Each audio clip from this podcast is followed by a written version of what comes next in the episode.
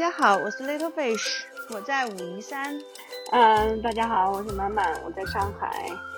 嗯，风控区的上海。大家好，我是乔娜。嗯，今天台湾也单日破快一万七了，我们已经总共了好多天了。对，现在北京的疫情也上来了，我更加回不去了。好，然后今天我们还是继续读书节目。嗯，然后之前呢，Little Fish 建议啊读这个一本书叫《非暴力沟通》啊，其实也是一个呃很著名的一本书了，但是我没有读啊，就是 Little Fish 和乔娜对这一星期应该有有读啊，我只是之前就有所耳闻啊，也许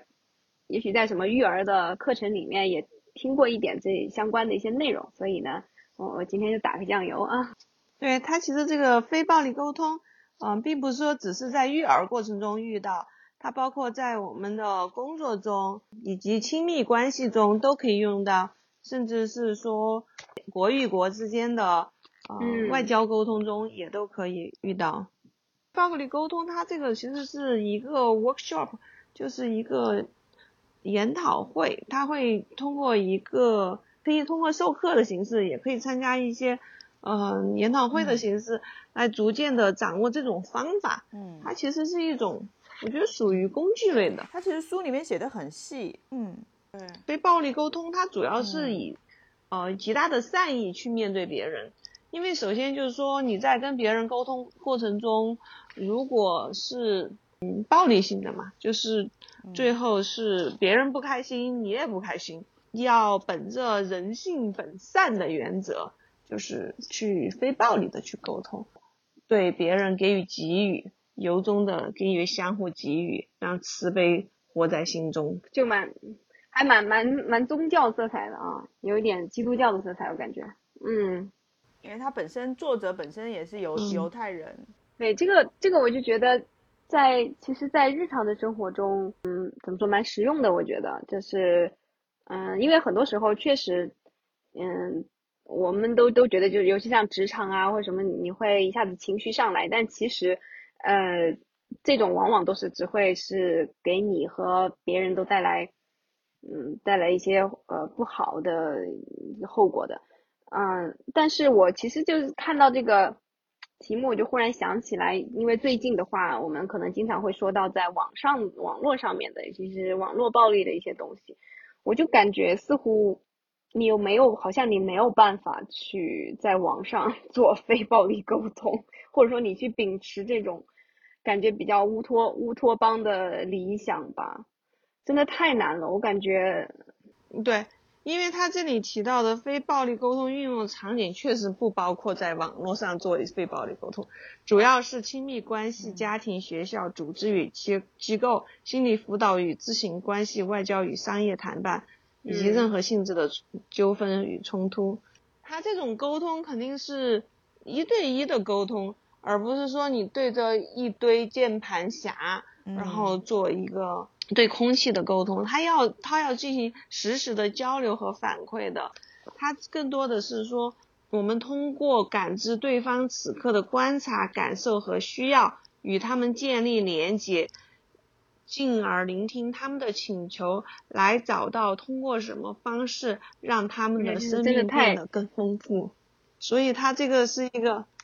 非常深层次的沟通，要让对方能够嗯对你打开心扉，向你表达他内心的真实想法。嗯，他在这本书里面提供的一些案例啊，就是让我觉得说，其实很多就是属于他的反面的，就是一些。口出经常会口出恶言的这一种暴力沟通的例子里面，其实这些人在表达他们自己的时候，其实很多时候都不了解自己内心到底想的是什么，去帮助对方。我觉得反而是有点像在做心理的疏导跟咨询的那种感觉，就是他反而是让对方先去发掘说你自己内心到底欠缺或者是想要表达的你的渴望，或者是。你缺失的那些部分到底是什么，而不是说你嘴上只是说我很生气，因你太不负责任了，这是用这种很概括性的去表达情绪的东西，而是去帮助你去把自己理清楚，到底自己想嗯要或者是缺失的东西到底是什么。嗯最近为什么我们读这本书呢？也是很有意思的一点，就是我们几个同事啊，我们工作的性质不是整天嗯出差吗？加上现在上海 lockdown，北京疫情严重，我们也都回不了家，所以我们几乎就是这一两个月天天待在一块儿嘛。然后集体生活，对，又回到大学的集体生活，然后我们就一起读这个书，因为我们的工作经常会会跟别人有很多碰撞。嗯嗯其实如果你在跟别人说的时候，即使有你有道理，然后你声音很大，情绪很激动，别人都不一定、嗯就嗯不一定觉得你是对的。所以是呢的，，是的，这个时候要稳定情绪，然后采取非暴力的沟通方式，我们觉得是非常有效的。其实简单来讲，就是它这个，嗯，是有具体的实操的，它就分为四步。第一步是不带任何评判的观察，就是不论喜欢与否，我们只是嗯说出人们做了什么。第二步是表达嗯我们嗯看到这些行为的感受，比如说我们感到伤心、害怕、喜悦、有趣还是心烦。嗯第三步就是表达出我们的感受与什么相关联，然后通过这三个要素的觉察，我们清晰的和诚实的表达出自己的状态。然后那个第四步就是提出具体的请求。然后我们举个例子，怎么用这四步啊？比如说，一位母亲正想和正值青春期的儿子用非暴力沟通的方式来说话，他就可以这样的表达三要素。我们是刚刚说第一要要素是不带任何评判的观察，就是说，菲利克斯看到咖啡桌下的两团脏袜子和电视机旁边的三团脏袜子，我很生气，因为我希望我们共用的空间能多整洁一些。这里面就用了前面三个要素，第一个是他明白的、平和的嗯表达出他的观察，就是有脏袜子，然后他表达了他的感受是很生气，然后他也表达了这这关联，他的感感受与什么关联呢？因为是他希望他们有生活的空间更整紧洁，紧接着他就可以用非暴力沟通的第四个要素，就许出一个具体的请求，就是你愿意把你的袜子放在你房间，或者是放进嗯洗衣机里嘛？嗯，所以说通过这种沟通方式，嗯我们就能知道，嗯，他到底希望他来做什么，是吧？让生活更加美好。来，我给你演示一个暴力沟通呗，这是天天在发生的事情。对，就同同同样，如果是同样的事情，你回去看到一堆脏袜子在底下，你暴力沟通怎么做？对我，我真的，我第一句话就是，就是某某，对吧？过来，我说过多少次了，对不对？这是第几次啊？对对对你应该做什么？怎么又把袜子丢在这里？对，嗯这可能是你的习惯，但一般人很容易犯的一个错误，就是要去带评判，直接说你怎么这么懒，你怎么这么脏？嗯对，这个就是很典型的，带那个评判性的一种描述，就是他今天没有洗袜子或者没有收拾袜子，你不能推断出他就是懒，他就是脏，他背后可能有很多原因嘛，是吧？嗯，他可能是特别特别累，原因就是不想 做，不是有有可能他会是特别特别累，没有把他收拾每天都很累。总之呢，你你你吼他，你懒你脏之后，你达到效果了吗？但是说实在的，我觉得就拿育儿来说的话，有时候你真的觉得那个所谓的温柔的坚持嘛，对吧？其实其实一直就是对温柔而坚定嘛，就这个是很多育儿呃育儿的理论都在强调的一种方法，其实就是一种嗯嗯其实就是一种典型的非暴力沟通嘛。但是我觉得嗯太难了，我不知道这个是因为我们还是坚持的不太够，还是说这种就确实有它的局限嘛？因为有些人他就是吃，就是吃硬不吃软呀，就是有一些小孩儿他就是淘气，你如果你好好跟他说，他觉得他你在跟他开玩笑，他觉得这件这件事情一点都不严重，你就必须要非常严肃而且很凶的去说一件事情的时候，他才会意识到这件事情的重要性、严重性。所以我就觉得这个很怎么说呢，就是理想很丰满，现实很骨感吧。很沮丧是吧？嗯，那我们以我们后面再说，如果遇到这种事情很沮丧怎么办？我们先 正常的讲讲这个，就讲讲这个非暴力沟通，因为啊、呃其实像满满说的，育儿嘛，那孩子的心理本来就是还没有发展完全嘛，是吧？本来就是属于你还有一个教育的过程，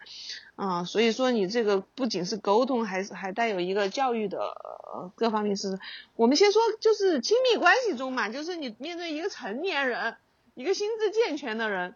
那你你采取沟暴力沟通和非暴力沟通这些区别，首先我觉得首先一点就是不要嗯不要进行道德评判，这是第一步嘛，不带嗯。评判的观察，指责、侮辱、贴标签、批评、比较、分析，都是评判的方式。哎，他这里说的很有意思的一点啊，就是说，如果你要让你的生活变得很痛苦，第一件事情你就是去比较嘛，比如说你去比一下嘛，莫扎特在你这个年龄的时候已经是什么样了，然后你看看你在这个年龄的时候已经是什么样了，或者是你拿一个你非常优秀的同学来比一比，他总已经干到什么样了，你你干到什么样了，你今天一天的好心情立马就没了。就是其实，在亲密关系中，哈，我反而会觉得说，非暴力沟通对我来说可能会有点难受。就是如果我生气的对方有用一种非常理性、理性，然后很平和，然后又异常平静的状态在跟我讲话的话，我只会越来越火大。这种时候就是是让你我人家是本来就非暴力，这个时候是你在暴力，是让让你做到你去非暴力的给他沟通。但我觉得不会耶，我接受因为他非暴力沟通的第一步就是接纳嘛。所以，比如说你刚才很你很火大的时候，我就顺着你说，就是说，好了，我知道，我知道你现在非常的生气，对吧？对吧？所以我就是我第一个是很对我就很讨厌这一种。我们我们说的非暴力沟通是这四步，并不是说你说话说话冷静就叫非暴力，你还是要按照这四步来。他比如说，他说，嗯，他第一步是要是要描描述现象嘛，对吧？就是我首先我看到你很生气，这是第一步是吧？这是事实，我看到你很生气。然后第二步要说，嗯，我你很生气，具体的说出来，你是因为什么事生气？首首先，他一定要是观察是，不是笼统的，是要很具体的。就是我看到你因为什么什么事情很生气，你对我说了什么样的话，这是他不带架己的观察。我听了你这些话以后，对我的什么什么巴拉巴拉巴拉，所以我很伤心。我我其实觉得说，在我个人的例子上面，我会接受一个非暴力沟通的形式存在于一个调停者的角度，就是可能这个时候会有一个第三者，他站在他的角度来分析我的状态，但是当这个调停者的角色变成了说我正在生气的那个对象，然后他还反过来分析我的时候，我一定会越来越爆炸。他不是分析你，我绝对是很难接受的。他是不跟你吵，他只是用非暴力的去沟通。你已经很暴力了，那如果他在暴力，你俩不就吵个没完没了？那这个事情根本不解不能解决了吗？然后他有可能他就是说，他有可能也是接受的嘛，就是说他就是比如说你你因为就举个非常切近的例子啊，比如像现在我们风控期间，每天要干很多很多事情。那如果说以比如说夫妻之间有一个人就是有一天他又本来上班很忙，然后他还要负责做饭，然后他还要负责照顾小孩的学习、上网课，对吧？如果那天都是他一个人在干，然后他可能就积积累了一肚子的火。对，然后他就爆发了。那么这个时候的话，另外一个人其实就是说，从非暴力沟通的角度，他不是说他要去分析对方，而是其实你就得承认，对吧？今天你做了很多很多很多，我我确实是有做的不对的。就说说白了，就是你如果一旦你有一个客观分析的角度的话，你应该就是可能会更快的说出道歉了。就是因为你你你先去很客观的去分析了他为什么会这么生气，不不不是啊嗯，你你你们俩要偏啊！人家说的第一条，哎，我知嗯道，道我知道你说的，就明确说了，你从你从对方的角度，对方的角度你首先听我说完我们先非暴力沟通一下，你先让我说话，你不要着急。非暴力沟通又不是说只有单方面的人，另外一方面人也得要非暴力沟通嘛？那为什么我们举这个例子不不对呢？你你首先我们要说，在讲一个非暴力的时候啊，我们先要把这个事情定义清楚。如果你认为任何就是心平气和、很 nice 的沟通就叫非暴力的话，我们就没法再往下聊了。我们今天要讲的是，按照他这本书说的非暴力沟通的方式，对他这个工具进行应用。所以说，按照他第一步不带道德评评判的话。就是说，你要表达第一句话的时候，你这句话是不带评判的，这里面不应该有指责、侮辱、贴标签、比较、批判和分析。分析也是属于评判的一种形式，所以不能分析。你第一句话只是描述你所观察到的现象，嗯，就比如说你刚刚，满满刚刚也是这个意思啊。我的意思就是说，这意思。他说他去分析别人嘛，你你不能去分析别人。我不是分析啊，我就是说，我就描述。说对方应该要首先去承认。你今天很生气。对对，我先就是描述说你对你今天很生气，做了很多事。但是这可能有一点我的猜测嘛，我想是因为你今天做了很多很多事情，就是说从这个这个角度，就是你今天很生气，你今天有你不用猜测，你不用猜测，你就描述你现在观察的现象。我现在看到你很生气。嗯，对呀，然后呢？然后我就说，对，但是要让他说，我我现在看到你很生气啊，你他你要具体的说，你看到他是怎么个生气法？你刚刚跟我说了，巴拉巴拉巴拉巴拉巴拉，你刚刚跟我说了，你今天做了很多很多，你今天洗了碗，又带了孩子，又做了很多家务，然后很生气。我看到你这样说话，让我感到心里很难过。因为我不希望看到你生气，那我你这样说我绝对拱火。你这样说我，那就是因为你今天做的太少了，我做的太多了，你还好，还有脸说你自己难过了，你这这这绝对是拱火的好吧？说话呢，那就得马上说，说的很对，我错了，你做的很多，我做的太少了，所以我很理解你。你但是但是我不希望，但是我希望你消消气，对吧？我明天可以多做一点，这才叫非暴力沟通，好吧？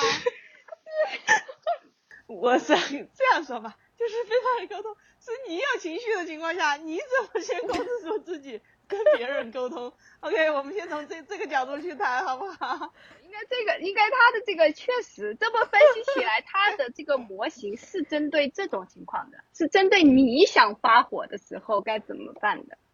主要是这个，对对，所以不是别人，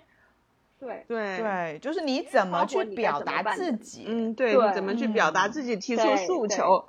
他主要是表达自己，对对对，诉求。然后让别人能清楚的知道你的诉求。其实我觉得这个我自己的我自己的体会就是我在职场啊上面的话，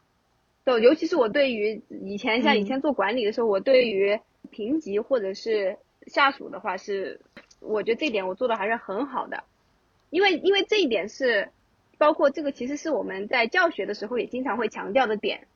就包括你怎么去跟学生沟通，你怎么给学生反馈。就包括或者我们作为培训师，怎么跟你的那个培训的接受培训的老师反馈，都特别特别强调这一点，就是千万不能贴标签嘛。你只描述他做出来事情，比如说你像我就是给他们，就有的时候就那种传统的那种所谓的批课，你知道吧？就是所谓传统的批课那种方法，真的就是很暴力的，就是把一个简直恨不得把一个新老师批的就是就狗血喷头，然后让他彻底丧失信心的那种感觉。我从来不会这么干的，我从来都是就非常非暴力的，因为我就觉得就是你要有成长型的心态嘛，对吧？就是他现在他做不到，是因为他可能对哪方面没有认识，所以这个是很正常的。我就会很客观的跟他讲，你刚才做了什么，那我们来反思一下，如果这样做的话，就是它能不能够起到一个比较好的效果？那我们怎么样做可能会更好？我永远是这种态度，我从来不会贴标签。但是，就亲密关系，我真的就会，我会觉得做的很差。确实，这个是自己反思一下，就是很差。因为就会你就会非常暴力。说实在，你就会觉得很奇怪，你为什么对你最亲密的人，你其实很暴力的？就人类的发展，人类的语言这个东西的产生，它为了你的处理带宽不要那么大嘛，它就会把它一个行为进行抽象的提炼。这就会产生贴标签的现象。就说人类的本语言，就语言这个是本身就带有这种缺陷，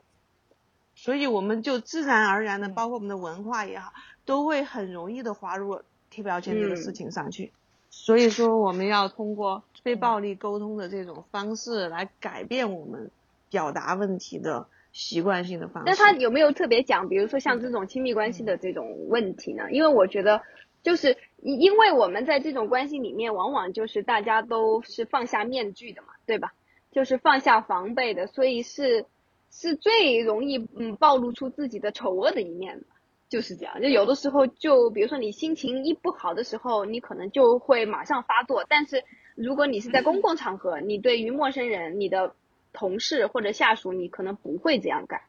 所以，所以就是这是非常矛盾的一个点。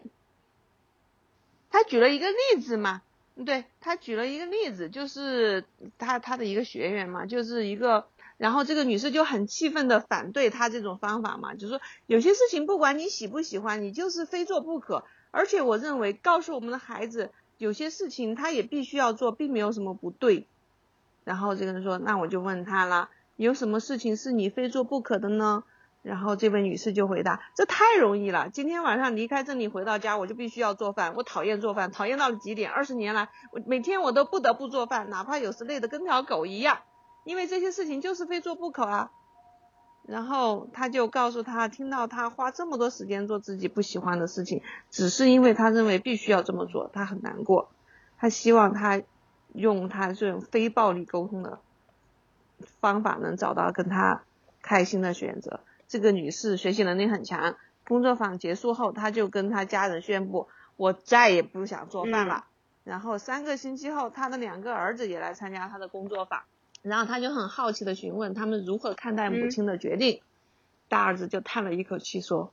当时我心想，真是谢天谢地啊。”然后说看看到我一一脸困惑的表情，他解释道：“他终于不用每次在吃饭的时候发牢骚了。”所以这个他举这个例子主要就是推卸责任，就是很多人不想对自己的行为负责，他会认为这个是因为外部原因导致的。或者是我领导逼我这么做的，而不是我自己的原因导致的。所以非暴力沟通的还有一点就是，你首先得你得对自己的行为负责，就是每一个人都都对自己的思想、情感与行为负有责任。若无法意识到这一点，沟通也会疏离与生命的连接。我们习惯用不得不这样的表达方式来淡化自对自己行为负责任这个事情。所以我们经常就说，嗯，不管你喜不喜欢，我就是得做呀，或者是你让我感到内疚，借用了这样的说法，我们回避了为自己的感受和想法负责任。对，这这种是，其实，在东方文化里面尤其典型嘛，就很多父母都会觉得是，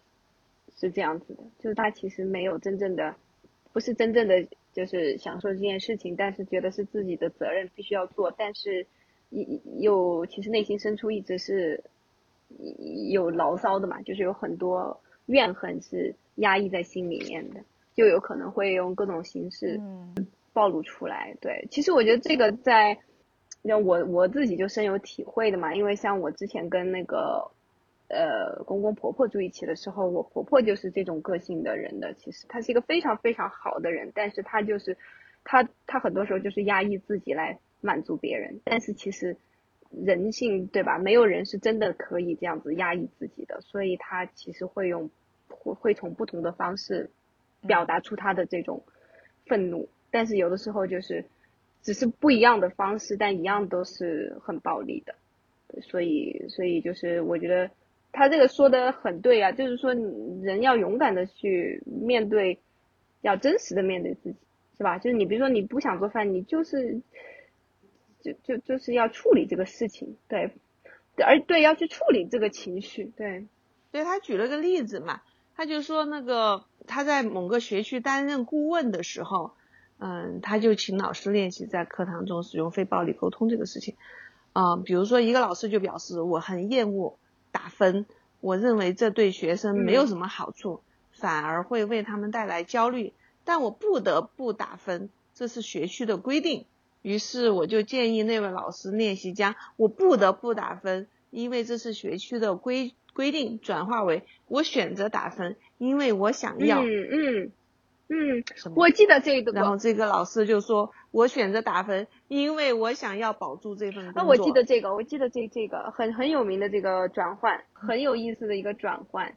其实是就外部归因，然后自己找借口变成就是我自己为自己的行为负责，对，就是嗯就是承认你自己，比如说你承认你自己没有那么没有那么完美，你确实就是为了保住这份工作。就不得已要做一些你可能违心的事情，但是这是你自己的选择。嗯对，所以我我我觉得他这个真的是很很厉害的。其实把这个事情再再延展的远一点的话，我觉得他完全可以来去解释那个就像平庸之恶的这种。其实很多时候那种所谓的对吧，所谓的平庸之恶，那些人去执行上面的一些他自己其实认为是不对的指令的时候，他就会用不得不来推卸自己个人的责任。嗯对，但是如果真的能够勇敢的说，就是说，那我确实是因因为要保保住这份工作，然后就选择了去做这件事情。那其实，当然，你这个就是说，你你要不然就是承认你自己就是有道德缺陷的人，要不然就是说你你你就会意识到，其实这件事情你要负责任，所以你也许需要做出别的选择，对吧？所以就是把这个选择权完全放到你自己的身上。啊，这个是一个，确实这是一个很有很有压力的事情，但是也是一个也是一个赋赋能的事情嘛。对，就是你你就要知道所所有一切都从自己出发的，不是别人逼你。因为如果你不转换，你永远这么愤恨，我厌恶打分，但我又嗯不得不做，你这种问题是解决不了的，因为它是外因嘛，你又解决不了这个外因，对，然后你只能你这跟别人带来的情绪和就会很有压力，然后你的沟通就会变得很、嗯很暴力。嗯所以总结一下，它的第一步，这些语言，就刚刚我们举的这些语言，就是说带有评判性的这些语言，说你很懒啊，嗯，你太自私了呀，或者是就是说我不得不干这些事呀，嗯，还有做比较这种是吧？这些都是属于疏离生命的语言。首先，我们应该是由衷的给予和接受，嗯，但是我们说话和行为的方式给自己和他人都带来了嗯伤害。接下来我们就说不带评论的观察，但是说实在，这个不带评论的观察的这这种表达，我就觉得其实，尤其在中文里边吧，对吧？你会觉得好奇怪呀，你就是说不说不出口，很奇怪，对对对，很奇怪，口就是嗯不是就是就是你看啊，比如说我们如果带评论的观察，就是经常你直接就会说啊你太大方了，或者是你太爱拖延了，或者是他这个人就是无法完成工作，这种就是带有混淆了观察和评论。比如说你太大方了，呃你就应该说，当我看到你把午餐的钱给了别人，我认为你这样做太大方了。就是你要有具体的但是对呀、就是这个这种表达方法，我觉得，我觉得是不是因为中文比较含蓄嘛，对吧？很多时候我们就真的是不会把所有事情都说出来，对，所以就会觉得这种直白的去描述好好少对对对见啊。对，你直接是就总结归纳了，你直接就评判了。比如说你会说他的球踢得很差，对吧？你你你经常会用这个吧？你看到一个人，你说他哦，他这个人怎么样？他球嗯球踢得很差，这就是带有评论的描述。那你可以说，嗯，他在这场比赛中一个球没有进，这就是不带评论的观察。其实我觉得赞美还好一点了，赞美的话，有时间的话，你确实是可以想得出来，对吧？比如说，你看你以前做这种题目，正确率可能百分之五十，哎，今天百分之八十了，很不错，对吧？就这个你是可以，对，但但是就是有时候生气，或者说你就是那种负面的情绪的时候，哇，你真的很难这样子去描述吧？我觉得就是，而且你这样子的话，还有一个问题就是，其实你也没有表达出你的愤怒。就是你也没表达出你的情绪啊，就这个其实对你自己会不会也是有一个有一个潜在的这种，他说第一步是先描述，第二步就是说你的情绪啊，你比如说，呃，你今天没有，你今天回来，我看你今天回来没有立刻的做作业，就先去玩，导致了你到现在十二点还作业还没有做完，我看到你做这些事情让我很难受。嗯你可以第二句话，第第二句话就可以表达你情绪了，让我很难受，因为我不希望看到你半夜十二点还在做作业，没有睡觉，这个对你身体嗯不好。但我我我我觉得吧，如果现在稍微代入一下，我就觉得如果我这个娃不会听，他感受不到你的难过跟愤怒。我觉得这是很很要命的一点。那如果你老公呢？你老公不能够，你都这么明确的告诉他你的难过，你你很难过，他还不知道因为我觉得难过吗？这个就是很有意思的一点吧，可能就是语言和你的，因为你的情感不仅仅是靠语言表现的呀，你还有很多非语言的非语言的交流嘛，吧？对对对比如说你是的的语语气，对吧？你的那个你的腔调，对吧？比如说你很难过，你可能就会哭了，比如说你真的很难过，是吧？你说你光说我很难过，嗯然后面无表情，我很难过，嗯那你肯定就别人也不知道你到底难多难过呀，是吧？所以所以我就觉得，我非常对，是的，对的是，其实包括包括我自己对我儿子有时候说话的，我也会这样表达的。其实我会我会从我的角度来说，我也觉得这样是比较好，因为我我基本上很注意不贴标签的嘛。然后我就会说我很失望，我很生气，但我就觉得真的没有用了，我得我得真的吼他了，我就是他才会对我。哎我我觉得小孩子他的他的同，特别是你儿子才才才六七岁嘛，他的这个同理心没有建立起来，这个是很正常。为什么要看那么多文学作品啊？不是就为了最重要的让他建立同同理心吗？但是你如果是你老公的话，都已经那么四十来岁的人了，他也是有同理心的嘛。他更多的时候他是不知道你对于这件事情会让你有这样子的一种想法。是吧？他做了一些让你不高兴的事情，你又从来没有表达这件事情，对你来讲，你的心情是什么样的？他就觉得，我觉得无所谓。比如说我回家，我袜子就乱扔，我是很 OK 的呀。但是他不知道你在看到这件事情的时候，心里有多难受，以及为什么有这么难受，你就要明白的告诉他。我知道。可是我觉得说，从我个人的例子来说，比如说他袜子乱丢，然后我积累了一段时间之后，我一定得把这个怨气或者是我的愤怒先表达出来了，然后我们再来沟通。我不可能压抑我自己的情绪在那里。我经常都会跟我老公说，一个人有喜怒哀乐，难道不正常吗？就是你一定要做一个好像水一样这么平静的人，你不觉得很恐怖吗？所以这这本书一开始就跟你说了吗？就是给予者和接受者在采用非暴力的情况下，双方心里都会更好受吗。因为你因为你还是爱你老公的，他好受了，你心里就好受吗。对啊，我就是说，可是我的愤怒必须得出来，我的情绪需要一个出口，我先得出去了，然后我我们可以冷静下来再来沟通这个事。我真的觉得非暴力沟通的这个这个这个原则，就肯定是应该记住的。而且它的实操方面，我觉得在职场职场上面是很很重要的。我觉得，尤其是像那种上级和下属的沟通，因为经常出现非常暴力的情况，其实这个就是已经接近职场暴霸凌嘛，就是对于很多的就职场人的心理伤害很大的。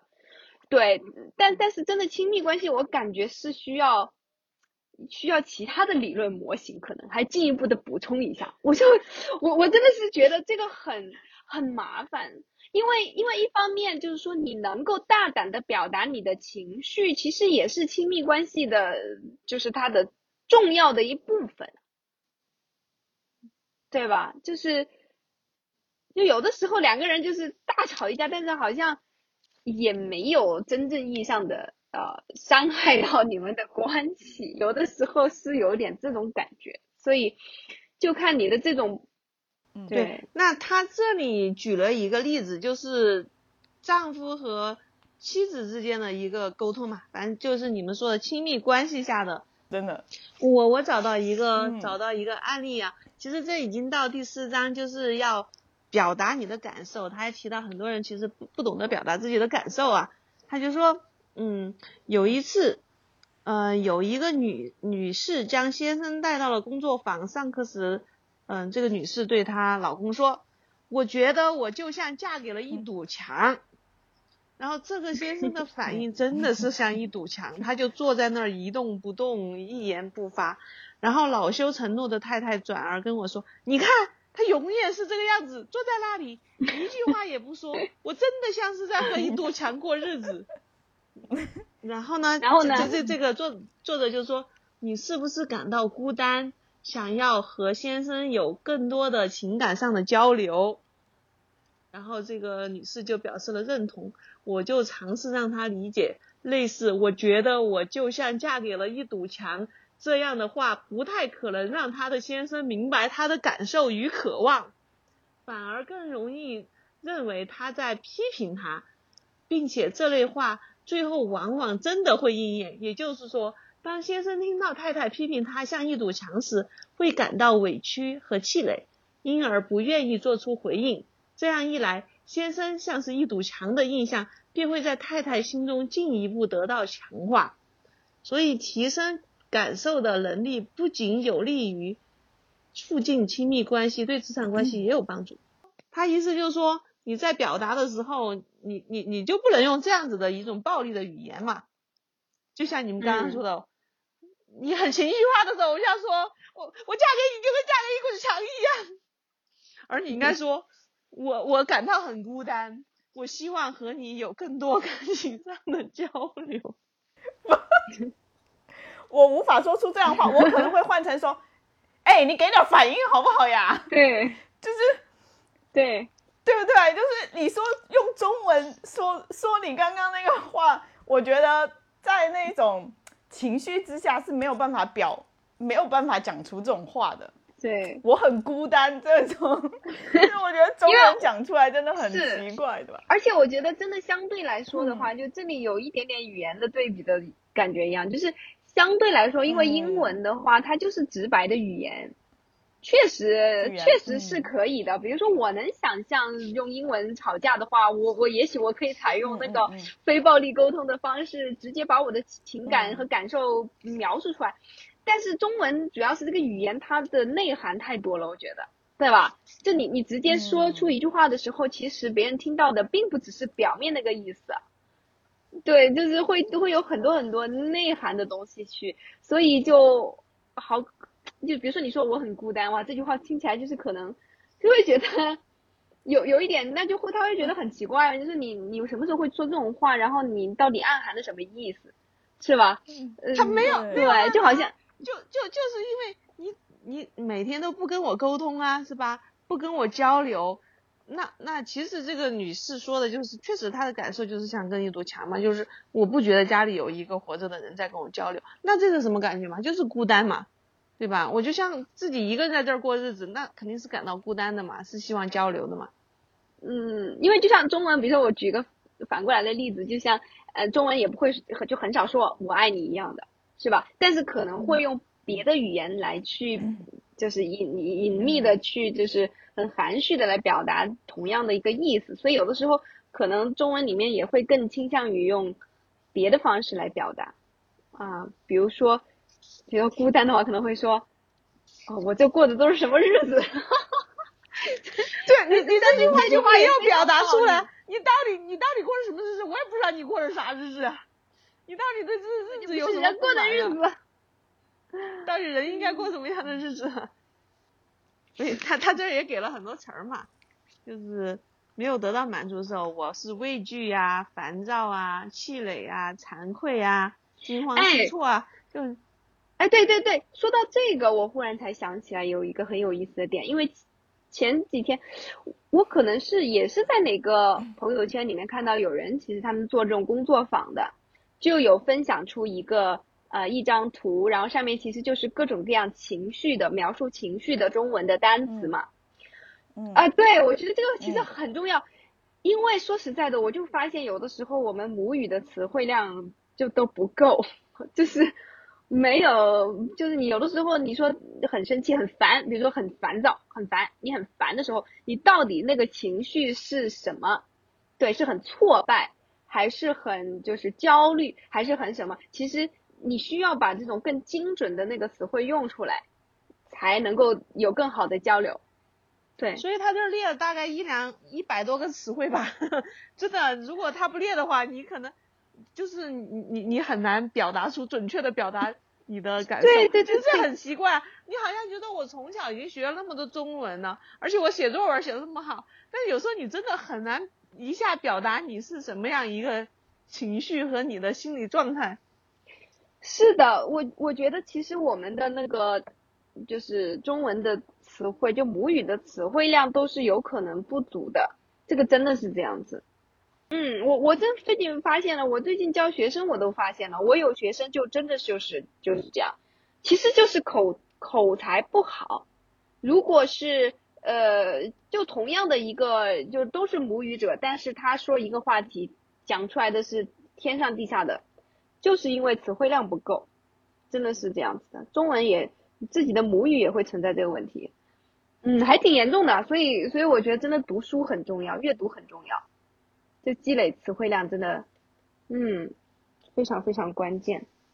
对，所以说他这个他在在这章的时候，嗯，表达想法的时候，他就是就是表达感受的时候，他有一个重要点，就是要区分感受与想法。就这个时候你要表达的是感受，不是想法。就比如说，我觉得你应该更懂事。就是咱们经常会说到孩子嘛，就是你看你不乖是吧？我觉得你应该更懂事。这句话不是表达你的感受，是表达你的想法。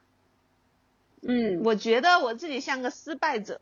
这也是表达你的想法，不是感受，所以这是不对的，不应该这么表达。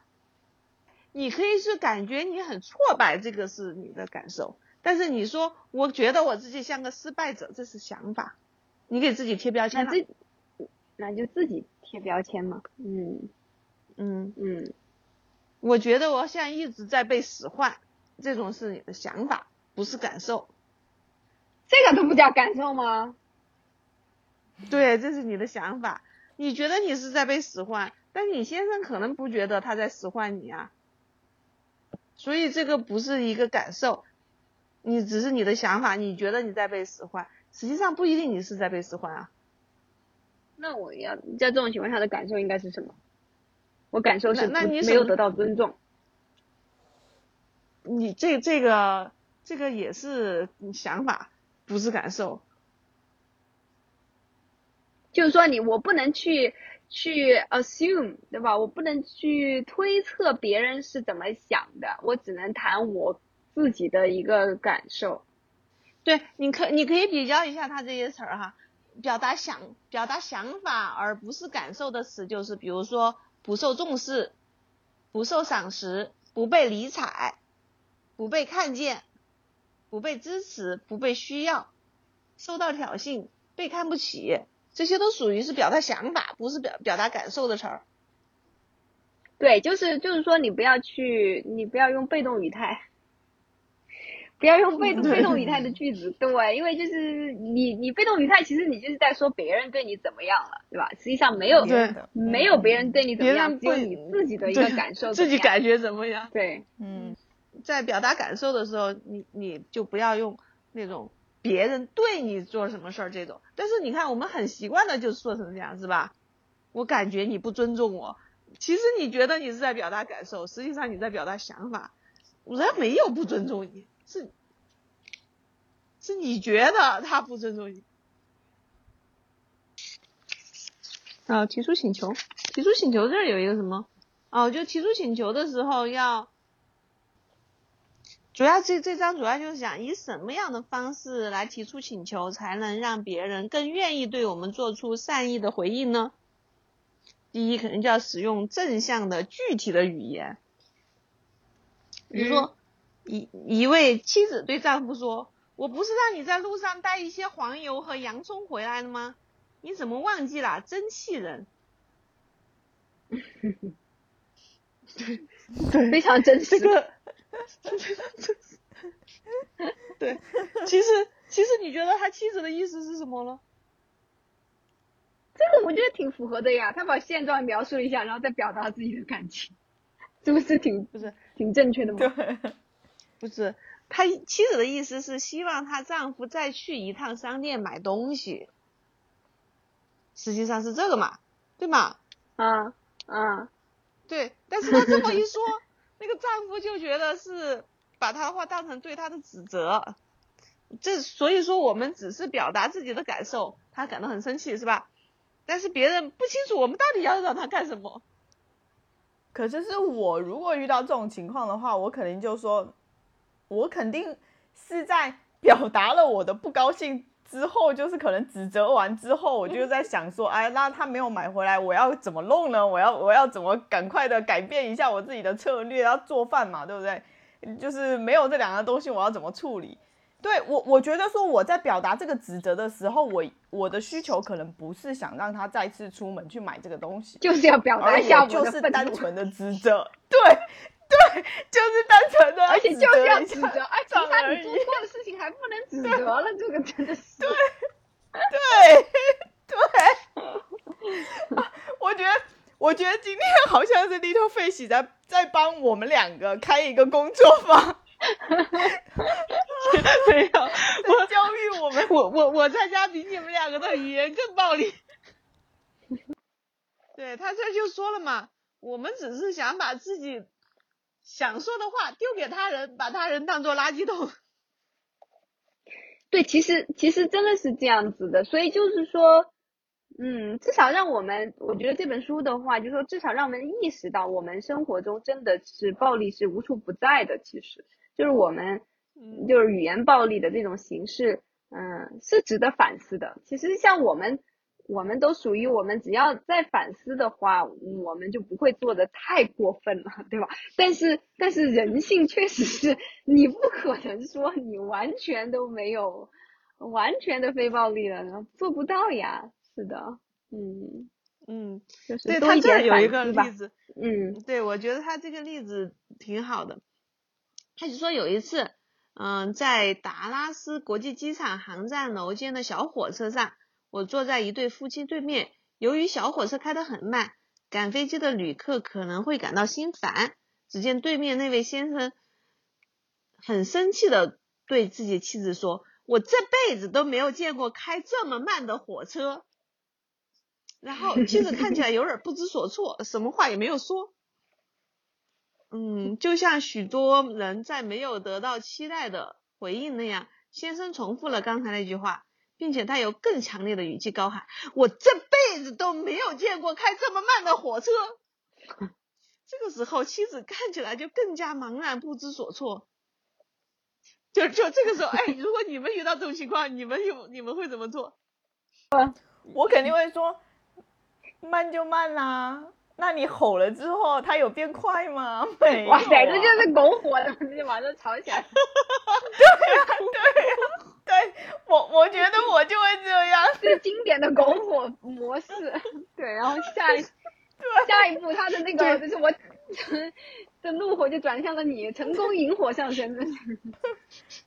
对，然后无奈之下，他就转向先生对他说：“这辆火车的速度是电脑控制的。”然后我不认，然后这个作者就说：“我不认为这样的回答会让那位先生满意。”果不其然，他更加大声的重复了第三遍：“我这辈子都没有见过开这么慢的火车。”然后妻子的耐心已经殆尽，他老怒厉声的回答说：“那你想我怎么做？是想修车去推他吗？” 然后双方都陷入了痛苦之中。你们觉得这个男人希望得到怎样的回应呢？你们觉得？嗯，这其实是一个很如好果你是很好的一个问题对啊哦。那如果你是这个男人，其实我嗯相信你也遇到过这个事情嘛，你也会抱怨这这怎么干这么慢？那这个时候你你你说这句话是期望得到你老公给你一个什么样的回应？我觉得我应该只是单纯的抱怨吧，我也不想他回应。对对，有的时候对吧？对，如果只是单纯的只是别人单抱怨一下纯地抱，怨然后他就说是啊是啊是啊是啊，是啊嗯，就是对，最好一个人就嗯，就是就是就是，怎么那么慢呢？对吧？是的，我觉得我就啊我就我就嗯感觉可能好一点了，这就是被共情了嘛，对吧？你就就对对对对对对对对对，是的，是的，是的，是的，被共情。然后他就说，嗯，我猜他是希望自己的痛苦得到理解，是吧？其实我们都知道嘛，就是想知道得得得到自己的痛苦得到理解。嗯所以如果他的妻子能够明白这一点，可以这样回应：你似乎很担心误机，并且对火车的速度感到不满，希望它能开得快一些吗？好好想死了。对，这真的好想感觉感觉是中文表达真的，AI 可以设定一个 AI 专门做非暴力沟通。对对对对对的对的，Siri，对这个时候 Siri 就要出来说了，我似乎没有听懂你的问题。对，您是想要让我呃帮您再订一趟别的火车吗？对。所以不不是人家就是之前有我记得有做过一个实验很搞笑，就是说那个有之前有开发出那种嗯 AI 医生吗？就是只是做一些分诊，还有简单的好像一些简单的答疑的一些工作嘛。然后后来就发现这个 AI 的医生比真正的医生就是要受欢迎，就大家就是感觉好多了，因为这个 AI 医生就是永远都是非暴力沟通的，而不管对吧？不管任何时候都不会对呃这个病人有任何不耐烦的情绪，呃，对，所以反倒他们会觉得这种时候挺挺好的，哎，就是人、人就是有这些弱点呀，嗯对，哎，这儿他就说了嘛，就你们刚刚说的，就是觉得我有情绪不表达，我就只只说请求。他说确实是，如果一个人只提请求，却没有首先表达出感受与需要，也有可能导致交流的困难。尤其人们以问话的形式来提出需求的时候，比如说，父母问孩子：“你为什么不去理发呢？”这样的请求就很容易被孩子听成要求或者指责。对此，父母应该先说出感受和需要。我们担心你的头发太长会挡住视线，特别是在骑自行车的时候。你要不要去理个发呢？A AI 又回来了对，对，以后我觉得真的是啊，可以找 AI 父母 呃，更常见的是，人们在说话的时候，并不自己知道自己到底想要的是什么。是的，而且我觉得就是真的就是有这样一种说白了就是就是暴力嘛，就是发泄暴力了，真的就是这样。嗯有的时候你你你向亲密的人发泄情绪，其实就是发泄暴力了，嗯。这只能说这个也是人的人性的一部分。我我是觉得他这个书的作者他在后记的部分，他讲了一个故事，就是说他觉得他这个故事，我觉得可以很充分的去了解说他的他所谓的善善到了什么程嗯度，就是他他讲说他他奶奶他小就是他奶奶那个，因为他们是嗯犹太人嘛，所以他们其实他们家里面一直都很穷，然后也很贫困。他就说，只要他家里如果有人上上门来，就是乞讨食物，然后他就说他奶奶一定会给他吃嗯的。他说有一天就来了一个乞讨食物的人，然后他奶奶就请他到家里面来，然后同样也是给了他一些食物，然后他就问他说天气这么冷，你住在哪里？然后那个人就跟他说他没有地方住，然后他奶奶就说天气这么冷，你没有地方住怎么办呢？然后他就问说你要不要？你今天要住在这里吗？然后这个人就一住就在他们家住了七年，天呐，真的。然后你就会觉得说，他所谓的善，就是已经善到了这种程度，就是说，如果你有人饿了，就会把你所有的食物都分享给他吃；如果有人无家可归，那么我就会邀请他到家里来住，就是给他一个地方睡觉。就是我觉得说，他其实定义的善已经善到了这一种程度了，就是完全是那种基督教里面，就是犹太教里面的那一种，就是耶稣般的这一张这一种的爱。对嗯，所以他的这个的确是一个非常非常高的人性的修养才有办法嗯做得到。我觉得他这个就是说方法论这个是很实操性的嘛，就在尤尤其是做，嗯，我觉得职场沟通真的是很很有必要的，就是你的这个他的那个一步一步的怎么说下来，其实是真的非常非常有价值的一个模型。对，